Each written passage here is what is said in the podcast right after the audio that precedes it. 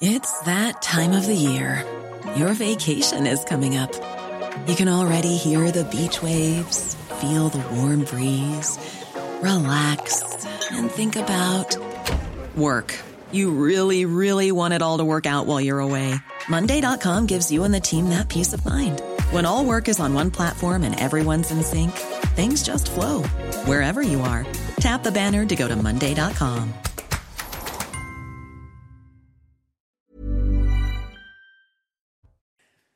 Bienvenue si vous nous rejoignez euh, sur CNews dans un instant à 22h30, Soir Info. Mais avant, bonjour docteur euh, Millot. Mais tout de suite, le point sur l'info avec Isabelle Piboulot. Huit ans après les attentats de janvier 2015, Paris se souvient, Montrouge, l'hypercachère, Charlie Hebdo. Un recueillement s'est tenu devant les anciens locaux de la rédaction en présence d'Anne Hidalgo, des ministres de l'Intérieur et de la Culture ou encore de la présidente de l'Assemblée nationale. Sur Twitter, Emmanuel Macron a rappelé les noms des 17 victimes, promettant de ne jamais les oublier. Plusieurs pays de l'Union européenne déconseillent les voyages non indispensables en Chine afin d'éviter une saturation des hôpitaux, parmi eux l'Allemagne, la Belgique ou encore le Luxembourg. Depuis décembre, la Chine connaît sa plus grande vague d'infections au Covid en raison de la levée des restrictions sanitaires. Les Bleus ne se passeront pas de lui. Didier Deschamps rempile jusqu'en juillet 2026 en tant que sélectionneur. Sans contrat depuis le 31 décembre, les négociations ont été ardues entre la fédération et le champion du monde 98. Une prolongation qui devrait mener Didier Deschamps à la prochaine Coupe du Monde de 2026 en Amérique du Nord. Merci Isabelle. Le prochain point sur l'actualité avec Isabelle Piboulot, ce sera à 22h30. Je vous retrouve pour Soir Info avec tous mes invités dans un peu moins de 30 minutes. Mais tout de suite, le docteur Millot. Très belle soirée sur notre antenne. À tout à l'heure. Très heureux de vous retrouver sur Soir Info. Bienvenue si vous nous rejoignez. On décrypte, on débat l'actualité euh, ce soir avec Ludovic Toro. Bonsoir. Bonsoir. Médecin, on va parler santé ce soir. Vous êtes également maire UDI de Coubron. À vos côtés, Nathan Dever. Bonsoir Nathan. Bonsoir. Agrégé de philosophie, ça c'est pour le camp des sans cravates. Le camp des cravates, Pierre Gentillet. Bonsoir. Bonsoir. À vos côtés, Jean Messia, président de l'Institut Apollon. Bonsoir. Dans un instant, le sommaire de cette émission. Mais tout de suite, le rappel des titres avec euh, Isabelle Piboulot. La réforme des retraites continue de faire débat. Les syndicats font monter la pression. Le leader de la CFDT exclut toute possibilité de deal avec son syndicat si l'exécutif maintient le report de l'âge légal. Laurent Berger s'est exprimé sur le parisien.fr et insiste on fera tout pour que le gouvernement recule. La présentation de la réforme des retraites est attendue mardi. Un mineur isolé placé en garde à vue après une agression dans le Var. Les faits se sont passés dans un magasin Lidl de Luc en Provence. L'adolescent de 17 ans, originaire de Guinée, a frappé de plusieurs coups de couteau une caissière de 24 ans hospitalisée. Son pronostic vital est engagé. L'agresseur présumé fera l'objet d'un examen psychiatrique demain. Fusillade dans un établissement scolaire aux États-Unis. Un garçon de 6 ans a été placé en détention. Hier, l'enfant a tiré sur sa maîtresse d'école âgée d'une trentaine d'années. Le drame s'est produit dans une école primaire de Newport News dans l'État de Virginie. Le pronostic vital de la victime est engagé. Merci Isabelle. Prochain point sur l'actualité, ce sera dans 30 minutes. Face à l'info, au sommaire, ce soir info week-end, pardon, au sommaire ce soir. Pas de retour en masse des gilets jaunes ce samedi dans les rues, dans un contexte de multiples crises. Mais alors que le gouvernement s'apprête à présenter la réforme des retraites, les indicateurs semblent au rouge. Selon un sondage, 48% des Français se disent révoltés par la situation économique et sociale. Alors l'année 2023 peut-elle être explosive? On en débat dans un instant. L'inquiétude des dirigeants de petites et moyennes entreprises, contrairement aux structures de moins de 10 salariés, pas de baisse de prix de l'énergie annoncée. Les uns dénoncent une attitude irresponsable des fournisseurs d'électricité. Les autres craignent des fermetures massives. Alors à quoi s'attendre? Quelles solutions On en parle dans Soir Info. Les annonces d'Emmanuel Macron pour l'hôpital peinent à convaincre les soignants, des infirmières à bout, des médecins généralistes qui se sentent oubliés. Le plan du président va-t-il permettre de secourir les personnels soignants, mais aussi les patients? En tout cas, le président qui peut compter sur le soutien de sa femme, on le verra. Soir Info, c'est parti. Et on démarre donc avec le mouvement des Gilets jaunes. Il avait appelé à une nouvelle mobilisation aujourd'hui dans toute la France, dans un contexte d'inflation, de réforme des retraites, d'utilisation du 49.3 notamment. Et pour ce premier rassemblement de l'année 2023, eh bien, pas de retour en force. Hein. 2000 participants selon le ministre de l'Intérieur, mais des participants déterminés. Retour sur cette mobilisation avec Adrien Spiteri et Charles Maget. Des Gilets jaunes déterminés à montrer que le mouvement n'est pas mort quatre ans après sa naissance. Et parmi les revendications, il y a bien sûr la hausse des salaires, le blocage des prix pour faire face à l'inflation et puis une opposition à cette réforme des retraites. Elle doit être présentée dans les prochains jours par le gouvernement. Je vous propose d'écouter certains Gilets jaunes que nous avons rencontrés avec Charles Bagy. Cette réforme, elle est complètement unique. Ça part de tous les coins. La médecine, l'école, l'armée, partout, partout, c'est mal. Donc, on ne peut plus durer avec ce système-là. C'est une réforme de bas en haut. Il y en a marre des rustines, de, lâcher un chèque par-ci, de, de calmer. On en, on en, a marre, on en a marre. Donc ça ne peut plus durer. Amener une société plus juste et plus égale. C'est tout ce qu'on demande. Je suis là contre la vie chère parce qu'il y en a marre que le peuple mange que des cailloux et que l'élite, dont la Macronie, mange du, du caviar et des homards. Pour contrer la vie chère, notamment les prix qui augmentent, mais aussi les taxes et les impôts, pour contrer les deux réformes, notamment celle des retraites et celle de l'assurance chômage. Vous l'avez entendu, de la colère chez euh, les Gilets jaunes, déterminés à faire euh, entendre leur voix. Ils l'assurent, ils seront présents dans les euh, prochaines semaines pour montrer leur mécontentement face à la politique du gouvernement. Alors effectivement, on a entendu la, colère, mais pas de retour en masse hein, des Gilets jaunes dans la rue. Et pourtant, concernant cette colère, voyez ce chiffre d'un sondage IFOP pour Sud Radio. Hein, des Français, 48% pardon, des personnes interrogées eh bien, sont révoltés par la situation économique et sociale Nathan vers 48%. C'est pas rien. Pourtant, peu de monde euh, dans les rues pour les, gilets jaunes. les, gilets jaunes, finalement, qui n'unifient plus cette colère aujourd'hui? Alors déjà, on peut se demander pourquoi il n'y a que 48%. Qui sont les 52 euh, euh, qui ne sont pas révoltés Parce que la situation économique et sociale est euh, objectivement révoltante. une baisse du pouvoir d'achat qui est continuelle depuis la reprise économique à l'après de la crise sanitaire. Une inflation qui était évitable à certains égards, pas tout, mais il y avait certains aspects qui étaient, qui étaient évitables. Et puis des professions qui sortent dans la rue, qui, n'ont pas l'habitude de, sortir. Alors pourquoi les Gilets jaunes À mon avis, il y a deux causes. Premièrement, l'actualité aujourd'hui est structurée en France comme une sorte d'immense série télévision permanente avec des saisons. Et de la même manière qu'un réalisateur de série ne fera jamais une saison 2 qui sera la même que la saison 1, il faut toujours un changement, tuer des personnages, en faire venir d'autres, etc. Il me semble que la répétition à l'identique d'un mouvement euh, est difficile pour agréger une lutte sociale. Et euh, c'est triste, hein, c'est très superficiel ce que je dis, c'est très bête. Mais que euh, refaire la même chose avec la même couleur, le même symbole, etc., ça ne fait pas parler, ça suscite moins d'enthousiasme chez les gens. Et deuxièmement, et à mon avis ça c'est la cause politique plus profonde, les gens sont révoltés, c'est très bien. Mais d'un autre côté, ils sont anesthésiés. Hein, pendant la crise sanitaire, on n'a vu aucune révolte. Quand on creuse un peu le sujet, la, cause de la baisse du pouvoir d'achat, en fait, c'est les mesures qui ont été prises pendant la crise sanitaire. C'est la cause profonde, euh, en dehors de la guerre en Ukraine, structurelle de cette inflation euh, provoquée par les mesures sanitaires. Et on n'a pas vu les Français se révolter dès le début. Donc à partir de là, ça a créé, je pense, une forme d'anesthésie globale qui fait que c'est très difficile même si on juge la situation révoltante, du jour au lendemain de dire, eh bien, ce sentiment de révolte donne lieu à une action politique quelconque. Jean Messia, des Français révoltés, mais résignés au fond? Oui, résignés. Alors, euh, euh, la révolte a déjà eu lieu dans les urnes, hein, euh, puisque j'ai repris, j'ai fait un peu les calculs. du corps électoral aux dernières présidentielles, seuls 38% des Français ont mmh. voté pour Emmanuel Macron. Je ne remets absolument pas en cause, évidemment, la légitimité de l'élection présidentielle mais ça veut dire quand même que 62% du corps électoral euh, refuse, a refusé de voter pour Emmanuel Macron, qu'ils aient voté pour l'opposition ou qu'ils se soient abstenus. Ça, c'est la première chose. Donc déjà, euh, sur la, la cartographie euh, électorale, on peut déjà entreapercevoir une forme de révolte.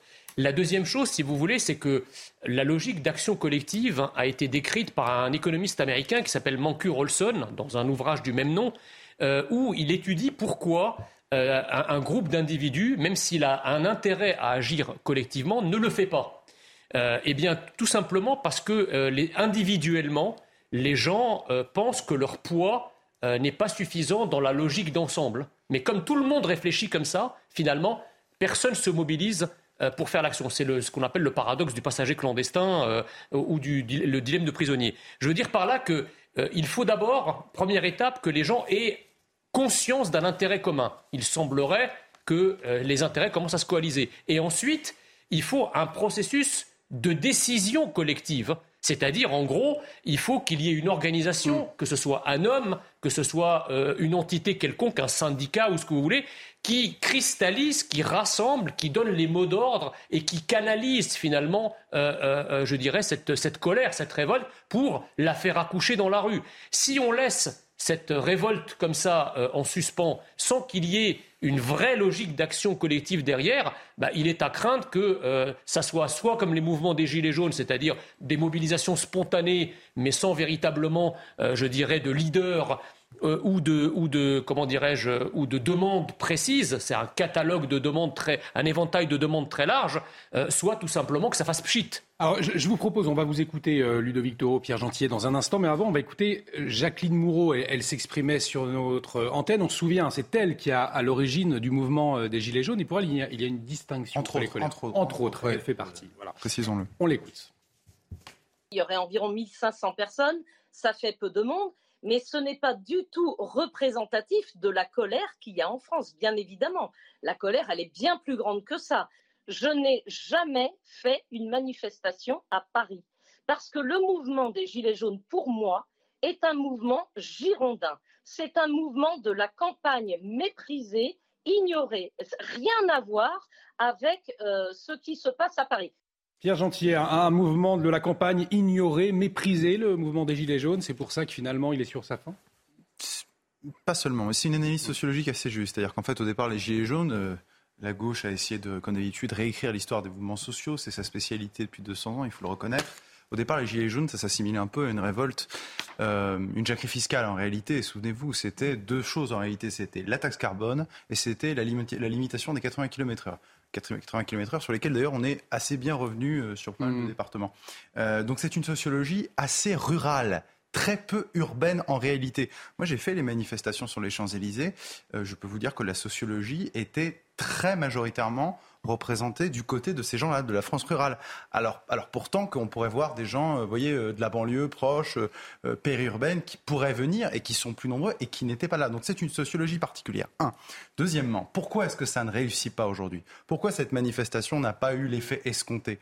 Je pense que la force des Gilets jaunes, c'est son caractère spontané et non organisé aujourd'hui, il y a quelque chose de prévisible. Regardez, on, l'annonce, on dit il y a une manifestation qui va arriver là, à ce moment-là, puis à chaque fois, on mm. depuis un an, un an et demi, on voit que ça, ça, retombe. Moi, moi, je me souviens, la première manifestation des Gilets jaunes, que je n'ai pas faite, je fais celle d'après, euh, je n'y croyais pas. Non pas parce que je, ne crois pas à l'état euh, social difficile euh, que traverse la France aujourd'hui, des difficultés économiques, évidemment, mais, je, ne pensais pas que ça aurait un tel impact. Ça a eu un tel impact et ça nous a tous surpris. Mmh. Et c'est parce que ça nous a surpris, c'est parce que c'était spontané, que ça entre guillemets, dans un premier temps, réussi. Moi, je pense que la force de ces mouvements, c'est leur caractère spontané. Il y a un contexte aujourd'hui pour des nouveaux gilets jaunes, mais ça ne doit plus s'appeler gilets jaunes. Ça doit être sous une autre modalité. Il y a une manifestation des professions libérales, il me semble, à la fin du mois de janvier. Je compte beaucoup plus sur elle que sur, euh, malheureusement, ces manifestations. On suivra ça de près, Ludovic oui. Je m'adresse au, aux maires que vous êtes, vos administrés. Vous la sentez, cette révolte, 48%, on le disait dans le... Ah oui, mais, oui, mais il y a 48%, il y a 32 de résignés. En fait, les résignés, c'est ceux qui ne croient même pas à la révolution, quoi, qui sont mm. résignés. Est-ce que vous disiez tout à l'heure, on sort de deux ans, on a vécu chez soi. En fait, on, on a été très individualiste, il n'y avait pas de collectif. Et là, en fait, les gens sont assommés par tous leurs problèmes. Et en fait, ils essaient de sauver eux-mêmes. Donc, ils n'arrivent même pas à rentrer dans le collectif aujourd'hui. Mais quand vous additionnez, ça fait 80%. Parce que les résignés, c'est des révoltés qui ne croient plus en fait en la révolte. Il y a 80% et ces chiffres sont catastrophiques. Mais vous l'avez dit, euh, je ne sais pas comment. Il n'y a pas beaucoup de gilets jaunes, mais ça ne veut pas dire qu'ils ne sont pas révoltés. Je dirais bien au contraire. On verra ce que va être le mois de janvier, le mois de février. Mais je pense, nous, les médecins, il, y a, le pain, il y a les médecins, mais ça va continuer parce que les problématiques sont toujours là. Moi, ce que je dis aujourd'hui, il ne faut pas se fier aux chiffres qui sont là des révoltes jaunes. Et je pense qu'il y a plus révoltés aujourd'hui qu'il y a trois ans quand il y avait les gilets jaunes. Oui, mais alors le, truc, c'est que si vous voulez, euh, les gilets jaunes, effectivement, le gilet jaune euh, est un accoutrement particulier. C'est le blouson qu'on met sur la route pour être visible. Or, en fait, ce mouvement, c'était le mouvement des invisibles, de ceux dont on ne parlait jamais et qui ne se plaignaient de rien. Parce que là où le, système gaucho-progressiste nous explique depuis des dizaines d'années que euh, quand on est pauvre, on a le droit de casser, on a le droit de caillasser, on a le droit de, faire des émeutes, euh, la ruralité, ce sont des départements très pauvres, beaucoup plus pauvres parfois, et même souvent que, les, que les départements périurbains qui, eux, sont gavés à l'argent public de la politique de la ville. et pourtant, c'est des gens qu'on n'entendait jamais se plaindre. Et donc le mouvement des Gilets jaunes, il est historique dans la mesure où c'est la première fois que des gens qui sont abandonnés depuis une quarantaine d'années par toutes les politiques publiques, au point de disparaître des radars de la politique, finalement redeviennent visibles, réoccupent l'espace public redemandent euh, des revendications euh, qui, euh, qui, étaient d'autant moins satisfaites qu'ils ne les ont jamais publiquement formulées. On, va s'intéresser à la, réforme des retraites. Est-ce qu'elle pourrait être la goutte d'eau qui fait déborder le vase hein? Dans un instant, on attend de verre. Vous vouliez réagir avant Oui, je voulais juste ajouter une chose. Il se peut aussi que cette difficulté pour les Gilets jaunes à, à recommencer, à faire une saison 2, elle vienne aussi des contradictions internes au mouvement des Gilets jaunes. Le mouvement des Gilets jaunes, c'est ça qui le rendait très intéressant, c'était un mouvement qui, qui, refusait la représentativité, mmh. qui est la démocratie représentative, c'est-à-dire... La force et la limite. Et exactement, c'était un mouvement qui disait, nous ne sommes pas là pour créer un parti, nous ne sommes pas là pour avoir des élus et nous ne sommes pas là non plus pour avoir une figure charismatique. C'est le peuple, c'est la masse qui elle-même se représente toute seule. Et donc, si vous voulez, ça a créé deux problèmes. Le premier problème, c'est qu'entre les Gilets jaunes et aujourd'hui, il y a eu une élection présidentielle et que les Gilets jaunes ne se sont pas structurés pour proposer une candidature, avoir un débouché politique. Et le deuxième problème, qui est un problème de fond, beaucoup plus hmm. important, c'est qu'à partir du moment où un mouvement refuse la représentativité, ça fait qu'il suffisait de mettre un gilet jaune pour se dire gilet jaune. Et donc tous ceux qui ont infiltré le mouvement pour commettre des violences, hmm. pour dire des insultes, pour faire des violences physiques ou symboliques, ou euh, des violences contre des biens, eh bien ont détérioré aussi l'image de ce mouvement. S'il y avait eu un porte-parole unique pour dire nous condamnons, etc., euh, ces faits-là auraient été, euh, si vous voulez, oubliés ou en tout cas pardonnés. Et donc à mon avis, c'est aussi de ces contradictions que euh, les Gilets jaunes peinent à retrouver l'enthousiasme qu'ils pouvaient susciter jadis. Pour terminer sur euh, cette affaire de, révolte ou pas, la réforme des, retraites, le projet, hein, il va être rendu public le 10 janvier prochain. Euh, est-ce qu'elle peut engendrer, cette réforme des retraites, une révolte de la rue? Bah, C'est oui pour Philippe Martinez, le secrétaire général de la CFDD. Écoutez. Régler sur la question du pouvoir d'achat. Eh bien, en plus, vient s'ajouter à ça le fait que le gouvernement et le président de la République veut nous faire travailler plus longtemps. Je pense qu'il y a tous les ingrédients pour qu'il y ait des fortes mobilisations. Et en tout cas, nous, on est déterminés à ce que cette réforme ne passe pas. Tous les ingrédients réunis pour, selon Philippe Martinez, 79% hein, pensent que des Français pensent que cette réforme peut déclencher une crise sociale. Est-ce que vous le pensez, euh, vous aussi, Jean Messia? Bah, C'est-à-dire que moi, si vous voulez, le thermomètre, c'est l'attitude de la CFDT puisque la CFDT, depuis maintenant une trentaine d'années, euh, est devenue, on va dire, un syndicat euh, qualifié de raisonnable.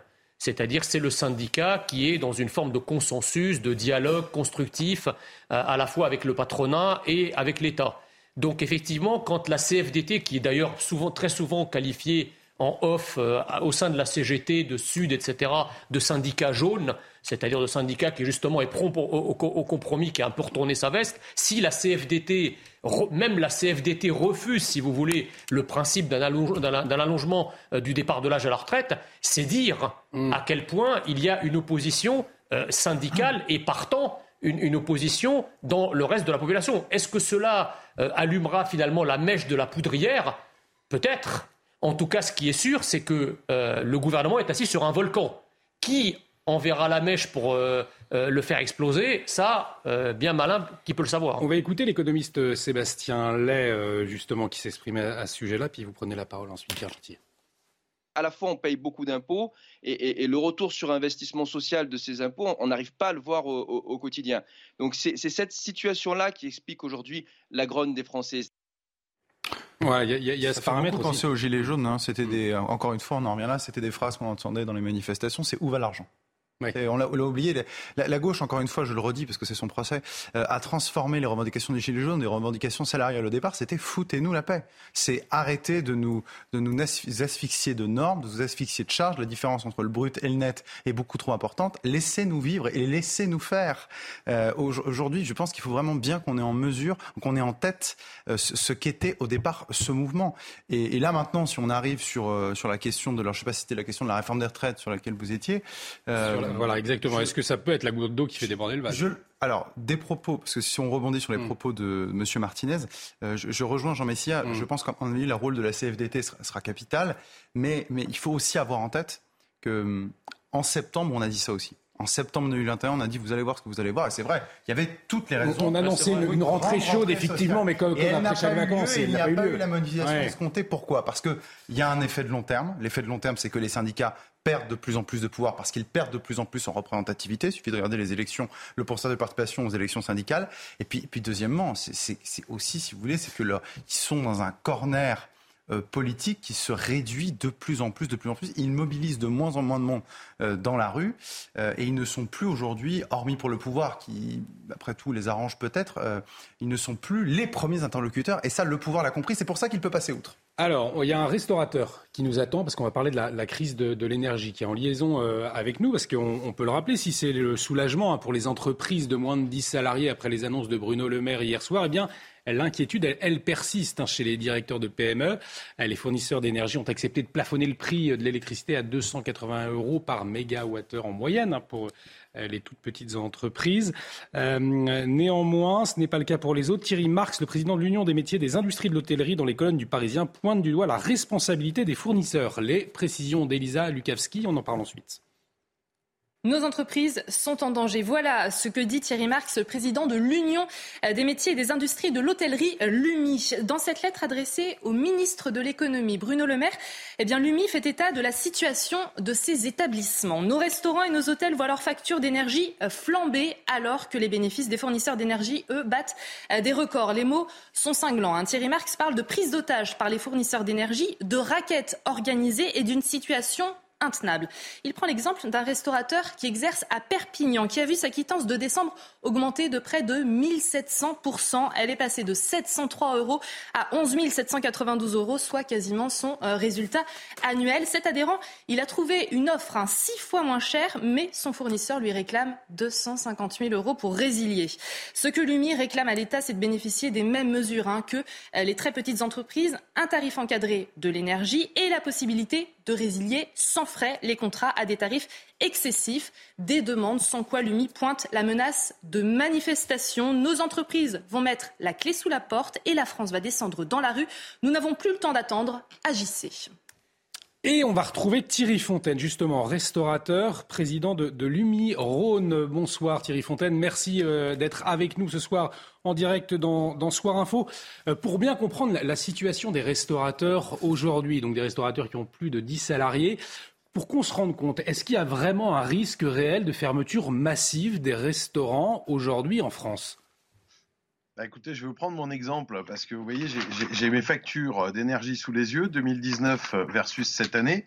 Je passe de 3105 euh, à 14 000 euros pour le même mois de référence. Donc, euh, euh, moi, avec une augmentation de 3 000 à 14 000, je ne vois pas comment euh, je peux tenir. C'est pas possible. C'est pas parce que j'ai plus de 10 salariés euh, que je suis riche comme Crésus. Je, veux dire, on est des entreprises normales. Euh, on, galère déjà à payer nos charges, nos salariés correctement à la fin du mois. Quand on nous met ça en plus sur la tête, c'est inconcevable. Vous tenez combien de temps si aucune solution n'est prise d'ici là Vous tenez combien de temps aujourd'hui, par exemple? Bah, Avec la trésorerie que j'ai, je vais tenir 4-5 mois. Euh, mais cette trésorerie, euh, elle est quand même faite pour, euh, pour investir dans l'entreprise, pour tout ça. Donc, on va, on va la remettre à zéro. Donc, enfin, c'est pas une solution. Moi, moi, ce que je dis, c'est que le, le coût du mégawattheure sorti d'une centrale nucléaire, il n'a pas évolué. Je veux dire, ça coûte la, même chose. La Cour des comptes l'a pointé, c'est 33 euros le mégawatt-heure. Quand on est capable de sortir à 33 euros du prix d'une centrale et de le revendre à 6 ou 700 euros à des entreprises, on fait une marge à 20. Vous vous rendez compte, une marge à 20 donc vous, vous pointez du doigt la, responsabilité des, fournisseurs qui, euh, qui s'engrossent finalement sur votre dos, si je puis dire. Et c'est plus c'est plus s'engrosser sur notre dos, c'est des charognards à un moment donné. Et je pointe aussi la responsabilité de l'État qui laisse faire ça. Et en même temps, c'est vrai que c'est le contrat, comme euh, euh, le, rappelle Jean Messia sur, autour de ce plateau. La loi du contrat. C'est un contrat qui a été signé c'est un contrat qui a, été, qui a, été, signé, mais c'est des produits de première nécessité. Enfin, l'eau, l'électricité, les choses comme ça. Vous voulez qu'on fasse comment? Qu'on dise, ah bah tiens, on boude, on signe pas Eh ben, on signe pas, on n'a pas d'électricité, on ferme. Donc on est en otage. Quand, Ah, quand oui. Thierry Marx dit qu'on est en otage, on est pris en otage. C'est où vous signez, vous avez de l'électricité, ou vous signez pas, et ben on vous coupe. Vous restez avec nous. Ludovic Toro, Jean Messia veulent, veulent réagir. Ouais, Ludovic Toro. euh, ça sera, ça sera pas les, les retraites qui sera la, la mèche qui va faire éclater éventuellement une révolte. Ça sera ça, c'est-à-dire le dépôt de bilan de toutes ces PME. C'est-à-dire tous ces citoyens qui travaillent au quotidien et qui ne pourront pas. Parce qu'on dira ce qu'on veut, même à 2,80. C'était à 50 avant. On peut pas absorber, ils pourront pas absorber. Hmm. Mais moi, je vous donne un exemple. Excusez-moi, on n'en parle jamais. Mais les mairies, j'ai pas de bouclier, moi.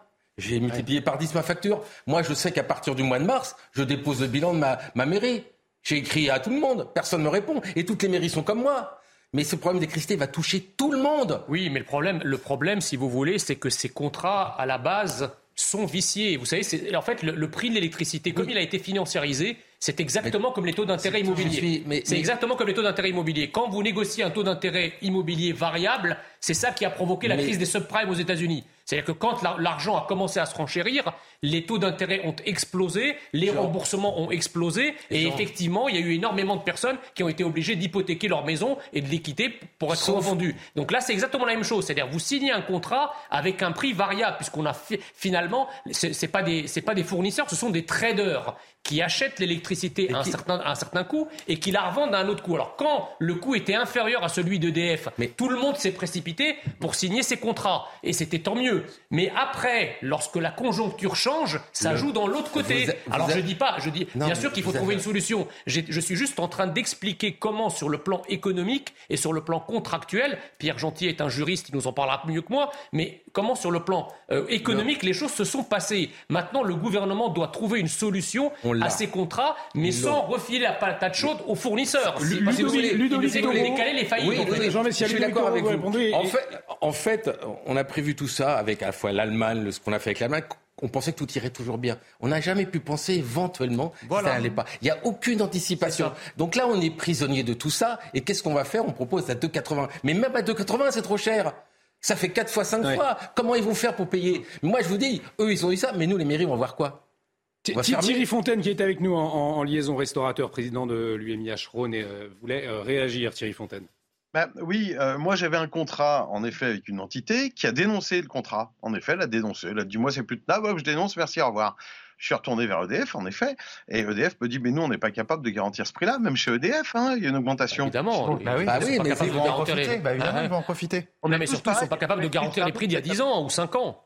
J'ai un autre établissement où j'ai toujours été historiquement chez EDF. Mon contrat s'est arrêté parce qu'il était pour 5 ans depuis 2016. Ça a été arrêté euh, en 1er novembre 2022. Bah, pas de chance à moi. Boum. Et ben j'ai pris l'augmentation. Ouais, ouais, Fois bah oui. Donc, du, du coup, vous demandez quoi au- aujourd'hui, très concrètement, de pouvoir renégocier euh, à la baisse?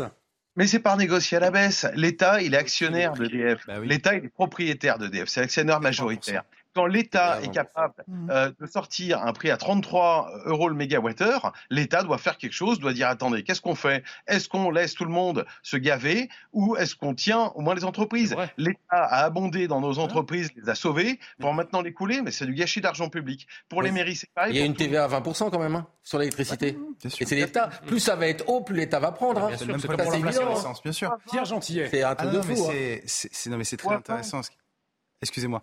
Non, c'est très intéressant ce qu'il y a là. C'est-à-dire que, vous voyez, ça, ça va à rebours de certains clichés que les libéraux veulent nous faire croire. Ce monsieur nous dit qu'en fait, là, c'est, pardonnez-moi, hein, je veux pas tradu- trahir vos propos, justement, c'est l'État qui fait pas son travail. Parce que là, en l'occurrence, si on n'avait pas rejoint le marché européen de l'énergie, si on n'avait pas libéralisé progressivement, jamais assez pour les libéraux, mais progressivement, le marché de l'énergie en France, et après d'ailleurs partout en Europe, depuis les directives de 90, nous n'en serions pas là. Si nous n'avions pas aligné le prix de l'électricité sur celui de gaz, nous n'en serions pas là. Si nous n'avions pas sur un registre plus politique, parce que c'est un choix politique qui se passe là, parce que ce sont les sanctions sur le gaz, c'est nos relations avec la Russie, certes, sans doute pour des bons sentiments, mais en voici les effets. Bruno Le Maire avait dit, je me souviens il y quelques mois, nous allons mettre l'économie russe à genoux. Aujourd'hui, la seule économie qui est en train d'arriver par terre, c'est la nôtre, c'est celle des petites et moyennes entreprises. Donc il y a des choix politiques qui ont été faits. Normalement, il devrait y avoir des responsabilités politiques. Je le redis, les deux essentiels, la responsabilité de l'Union européenne du marché de l'énergie dont nous devons sortir maintenant et les sanctions, la politique de sanctions vis-à-vis du gaz russe que nous devons revoir. Tout le reste, c'est de la Et, et- littérature. et- et puis revoir aussi Mais- également le, le- le- le nucléaire, puisqu'Elisabeth Borne a demandé aujourd'hui hein, au nouveau euh, PDG d'EDF, Luc Raymond, de remettre l'appareil nucléaire en état de marge, de mieux maîtriser les projets en cours et de ah. redresser ses finances. Donc c'est aussi une des, conclusions de, cette affaire. Ah bah il serait temps, oui. Ah, bah il serait ah temps. Sauf que la problématique, vous le disiez, pourquoi on doit quitter cet accord avec l'Allemagne? Parce que l'Allemagne a une politique énergétique qui est non nucléaire. On ne peut pas s'entendre. On, du charbon. On fabrique, on fabrique pas pareil. Comment s'entendre avec des personnes qui chauffent pas leur maison pareil? On, a l'énergie nucléaire, ils ont pas. Donc moralité, on ne pourra pas s'entendre. Sauf que, excusez-moi, on a cédé quand même à l'Allemagne, c'est clair. On a été les laquais de l'Allemagne, c'est pire que ça. Oui, mais on a cédé et du coup, la seule solution, elle est claire. Parce que tout ce qu'on va donner là, c'est quand même des impôts et des dettes. Hein. Et la seule façon d'en sortir, et c'est les Français qui paieront, donc la seule façon d'en sortir, c'est remettre en cause très clairement cette dépendance au, gaz allemand. C'est tout, il n'y a pas d'autre solution. Ah, avant de libérer Thierry Fontaine, une dernière question. Qu'est-ce que vous attendez aujourd'hui? Qu'est-ce que vous demandez très concrètement euh, aujourd'hui dans les heures, les jours qui viennent? Eh ben, euh, qu'on arrête de faire des réunions pour demander de remonter nos factures EDF et ainsi de suite. L'État en a suffisamment assez pour se rendre compte et suffisamment de remonter pour se rendre compte que la détresse, elle est là, la déprime, elle est là et qu'on va tous au, casse-pipe. Donc maintenant, arrêtons euh, de, faire des réunions, de repousser au lendemain. Chaque jour qui passe, c'est des entreprises qui franchissent le pas d'un tribunal de commerce. Donc arrêtons cette gabégie, agissons tout de suite, que l'État euh, fasse le... C'est qui le patron chez EDF C'est l'État? Ou, c'est des actionnaires ou des, des, mecs qui spéculent sur les marchés ben, Si c'est l'État qui nous montre que c'est eux, qui bloquent un prix. Là, je vous rappelle qu'on n'a même pas de problème. EDF euh, e a retardé l'ouverture d'un réacteur d'une semaine parce qu'il n'y avait pas de problème de réseau. Mmh. Elle servait à rien. Il servait à rien ce réacteur. Donc on n'a pas de problème. On a baissé de 8,5% notre consommation. C'est très bien pour l'écologie. Maintenant, ben, on accepte une augmentation de 8,5% du prix de cette énergie. Ce que, je voudrais dire, à, ce que dit très justement ce monsieur, c'est que c'est l'État qui a organisé sa propre impuissance. S'agissant, on ne va pas le rappeler encore une fois, parce qu'il y a aussi d'autres responsabilités outre hmm. autres les sanctions russes. C'est notre politique du nucléaire. Depuis des années. Uniquement Fessenheim, hmm. parce que Fessenheim, c'est ce sur quoi appuie Macron en disant s'il y avait s'il y avait encore Fessenheim, ça n'aurait rien changé. C'est pas juste Fessenheim. D'ailleurs, ça aurait changé quelque chose. Et puis, deuxièmement, c'est surtout qu'on a envoyé des signaux à nos responsables EDF en disant attendez, le nucléaire, c'est dépassé maintenant, on est sur le mix énergétique. Donc je le redis encore une fois, on ne le redira jamais assez, il y a une responsabilité de nos gouvernants. Oui, l'État peut faire, l'État doit faire, et il est important que EDF, effectivement, récupère la maîtrise qu'il avait auparavant sur l'électricité. Il ne l'a plus. Moi, je pense qu'on doit revoir ça. EDF doit rester une entreprise. Elle est une entreprise à 80% contrôlée par l'État, mais l'État doit avoir toutes les marges de manœuvre. Il nous faut sortir du marché européen de l'énergie très vite. On va remercier euh, Thierry Fontaine, restaurateur et président UMIH Rhône, d'avoir été en liaison avec nous. Merci euh, beaucoup. Il est 23h euh, sur Soir Info. Il est l'heure de faire le point sur l'actualité avec vous, Isabelle Piboulot. Huit ans après les attentats de janvier 2015, Paris se souvient, Montrouge, l'hypercachère, Charlie Hebdo. Un recueillement s'est tenu devant les anciens locaux de la rédaction en présence d'Anne Hidalgo, des ministres de l'Intérieur et de la Culture ou encore de la présidente de l'Assemblée nationale. Sur Twitter, Emmanuel Macron a rappelé les noms des 17 victimes, promettant de ne jamais les oublier. C'était il y a presque dix ans, jour pour jour, la communauté kurde a rendu hommage aux trois militantes assassinées à Paris dans la nuit du 9 au 10 janvier 2013. Pour cette marche annuelle, plusieurs milliers de personnes venues de toute l'Europe ont défilé dans les rues de la capitale en passant par le lieu de la tuerie du 23 décembre dernier. Trois Kurdes avaient été abattus par un homme de 69 ans dans le 10e arrondissement. Les États-Unis condamnent fermement les deux dernières exécutions en Iran. Le ministère français des Affaires étrangères dénonce des actes révoltants et exhorte Téhéran à entendre les aspirations légitimes du peuple iranien. Deux hommes ont été pendus, reconnus coupables d'avoir tué un paramilitaire lors des manifestations. Depuis le début des contestations en septembre, 14 personnes ont été condamnées à mort dans le pays. Isabelle, Isabelle Piboulot, qu'on retrouvera à 23h30 pour un nouveau point sur l'actualité. On va parler euh, d'une autre crise, de celle de, l'hôpital, celle de la santé, la crise des médecins généralistes aussi euh, dans un instant. Mais avant, peut-être pour clore euh, ce, débat autour de la crise de l'énergie, il y aura peut-être aussi des conséquences sociales si des, restaurateurs, des, fermes sont, obligés de fermer, des, artisans. C'est ce que nous dit Ange Cadeau, responsable des boulangeries Maison Cadeau à Paris. Écoutez-la. Aujourd'hui, la conséquence réelle, euh, c'est pour tous les commerces de proximité de France, artisans, commerçants. Pourquoi? Parce que les petites villes comme les grandes villes vont être touchées par les fermetures de, des artisans, euh, des commerçants. Et qu'est-ce qui va se passer? Ben, Il va y avoir des conséquences graves. Pourquoi? Parce que les clients, vont, les habitants ne vont plus trouver de commerce à proximité. Ça, il n'y aura plus de lien social. Pensez à toutes ces personnes âgées qui sont contentes de descendre dans les commerces de proximité et de trouver du monde et de pouvoir acheter du pain chaud, acheter un morceau de viande, ne pas prendre la voiture. On parle aussi d'écologie. Euh, ne prenez pas votre voiture, faites vos, faites vos courses dans les commerces de proximité. Là, ça va plus être le cas. Ils vont fermer leurs portes. Nathan Devers, il y a effectivement ce, ce, risque de lien social euh, en danger comme conséquence de cette crise de l'énergie, vraiment, selon vous? Ah oui, oui, je pense, parce que quelle que soit l'issue, à supposer que demain matin, on se réveille et qu'à 8 heures du matin, on apprenne dans la presse que tout est réglé, il n'y a plus de problème, ce qui est impossible, mais imaginons cela. Eh bien, euh, la conséquence, c'est quand même que, par exemple, tous les jeunes là, qui sont en orientation, qui se posent la question du métier qu'ils vont faire, vous voyez bien qu'ils n'ont aucune envie de devenir artisans. Mmh. Ils n'auront aucune envie de devenir boulanger. Ils vont absolument pas ouvrir un commerce. Ils vont absolument pas ouvrir un restaurant. Conséquence de la crise sanitaire, conséquence de la crise énergétique. Vous voyez, euh, le, c'est une question de principe de proportion élémentaire, là, de précaution élémentaire. C'est qu'on se dit qu'on ne prend pas le risque. Donc, qu'est-ce qui se passe? Il se passe que l'artisanat, qui est un métier de vocation, vocation entrepreneuriale, comme il peut y avoir une vocation de service public, qui est un métier où on se projette entièrement, où on donne du sens, où on est à l'échelle humaine, où on est aussi responsable. C'est-à-dire que globalement, si ça marche mal, on est vraiment en faillite, on peut plus créer d'entreprise pendant un certain nombre d'années, etc. Euh, cet artisanat-là, eh bien, il va être déserté par, même par la jeunesse dans les prochaines années à long terme, au profit de euh, travail euh, salarié, de grands groupes qui sont évidemment de moins bonne qualité, qui sont évidemment plus compétitifs, où les prix sont moins chers, etc. Et au profit aussi, on pourrait dire, de toute un, une autre philosophie du travail, qui est la philosophie non plus du travail mais du job, euh, sans avoir une culture du long terme, un travail qu'on peut changer tous les trois ans en moyenne quand on travaille dans des, dans des entreprises, surtout dans le tertiaire. Donc si vous voulez, là, il y a une image du lien social et même de la philosophie du travail qui contribue à se modifier. Mais même d'ailleurs sans cette crise, hein, c'est un mouvement de long terme que, que ce, cette baisse de l'artisanat au profit des, il y a, des il y a, je pense qu'il y, y, y, a un autre élément, c'est que l'électricité est une consommation incompressible. C'est un peu comme oui. l'eau.